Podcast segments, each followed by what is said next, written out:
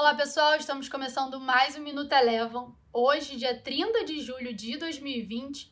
O dia de hoje já começou com um tom mais negativo após a Alemanha divulgar o seu PIB do segundo trimestre, que mostrou uma queda de 10,1%. Essa queda veio mais forte do que o mercado estava esperando. Além disso, ainda pela manhã a gente teve a divulgação do PIB anualizado do segundo trimestre dos Estados Unidos, que mostrou uma queda de 32,9%. Vai lembrar que os investidores já esperavam esse forte movimento de queda.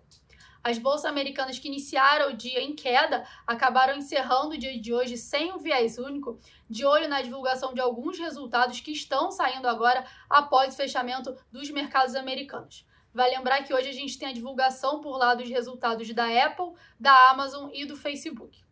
Já que no Brasil, o mercado internacional deu tom negativo para o Ibovespa, que também repercutiu a divulgação de alguns resultados é, entre a noite de ontem e a manhã de hoje. A gente teve as ações tanto da Vale, da Ambev quanto dos bancos pesando negativamente para o desempenho do Ibovespa e na ponta contrária, do lado positivo, as ações da Localiza foram destaque de alta, subiram aproximadamente 11% após a companhia apresentar um bom resultado do segundo trimestre de 2020.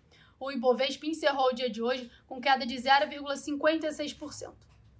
Passando agora para o dólar, o dólar enfraqueceu hoje frente às principais divisas mundiais e aqui no Brasil não foi diferente. O dólar por aqui encerrou com desvalorização de 0,2%, cotada a R$ 5,15. O Minuto Eleven de hoje fica por aqui. Se você quiser ter acesso a mais conteúdos como esse, inscreva-se em nosso site www.elevafinancial.com e siga a Eleven também nas redes sociais. Eu sou a Jéssica Feitosa e eu te espero no próximo Minuto Eleven.